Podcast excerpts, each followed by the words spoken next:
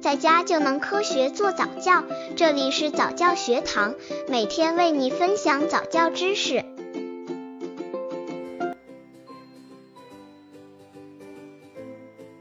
为什么要让孩子学音乐？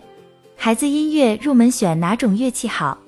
前几天和几个身为家长的朋友聊天，他们都在感叹，现在的孩子确实在功课上减负了很多，但是来自其他方面的压力还是蛮大的。因为你不知道你孩子的同学身边是否潜藏着具有某一特长的学霸，表面上功课和自家孩子没什么区别，然而人家的孩子在很小很小的时候就已经在某一个特长方面往前窜了，和人家的孩子比起来，自愧弗如。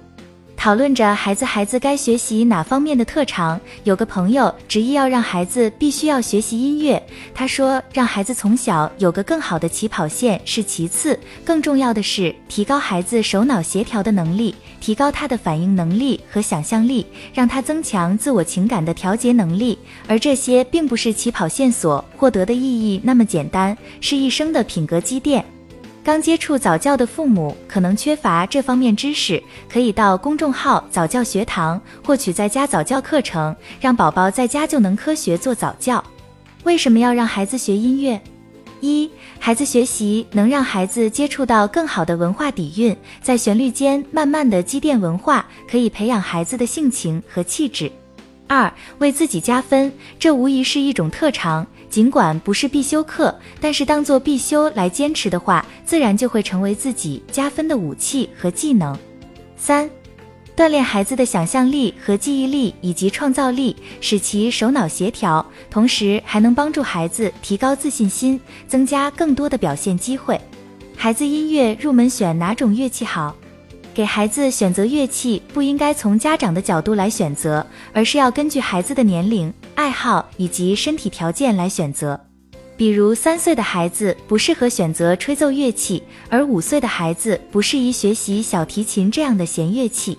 通常情况下，家长们会选择钢琴来作为孩子的入门级乐器。但是如果孩子的兴趣低的话，家长也就不能强迫着孩子学习，这样很容易让孩子产生压迫感，甚至对音乐都产生抵触情绪。最好根据孩子的兴趣爱好，再从孩子的生理方面综合考虑来选择孩子的入门乐器，这是孩子喜欢上音乐的关键。对于宝宝学习音乐，家长们都怎么看？张一泽，三至六岁是孩子学习音乐的最佳时期，我会买来一些能发声的玩具给宝宝玩，还会下载一些旋律比较鲜明的歌曲给宝宝听，希望能刺激他的听力，给他以后喜欢上音乐打好基础吧。赵泽宇，我家孩子天生的对音乐不感兴趣，不管是快节奏的 DJ 还是慢节奏伴奏，别的孩子能跟着旋律踩点的跳一跳，他却一点都跟不上节奏，看来不是学习音乐的料。秦霜，孩子学习音乐应该趁早，等到孩子上了小学后再学习就没有时间了，功课也紧了，其他的兴趣爱好一大堆，恐怕静下心来学音乐是件难事了。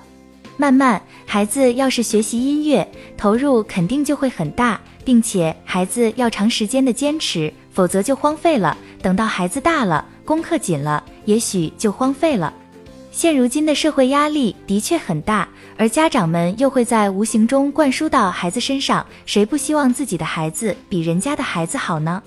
不管对孩子有什么样的期许，都不要揠苗助长。更不能赶着鸭子上架，他只是各位家长的孩子，孩子的一生是他自己做主的。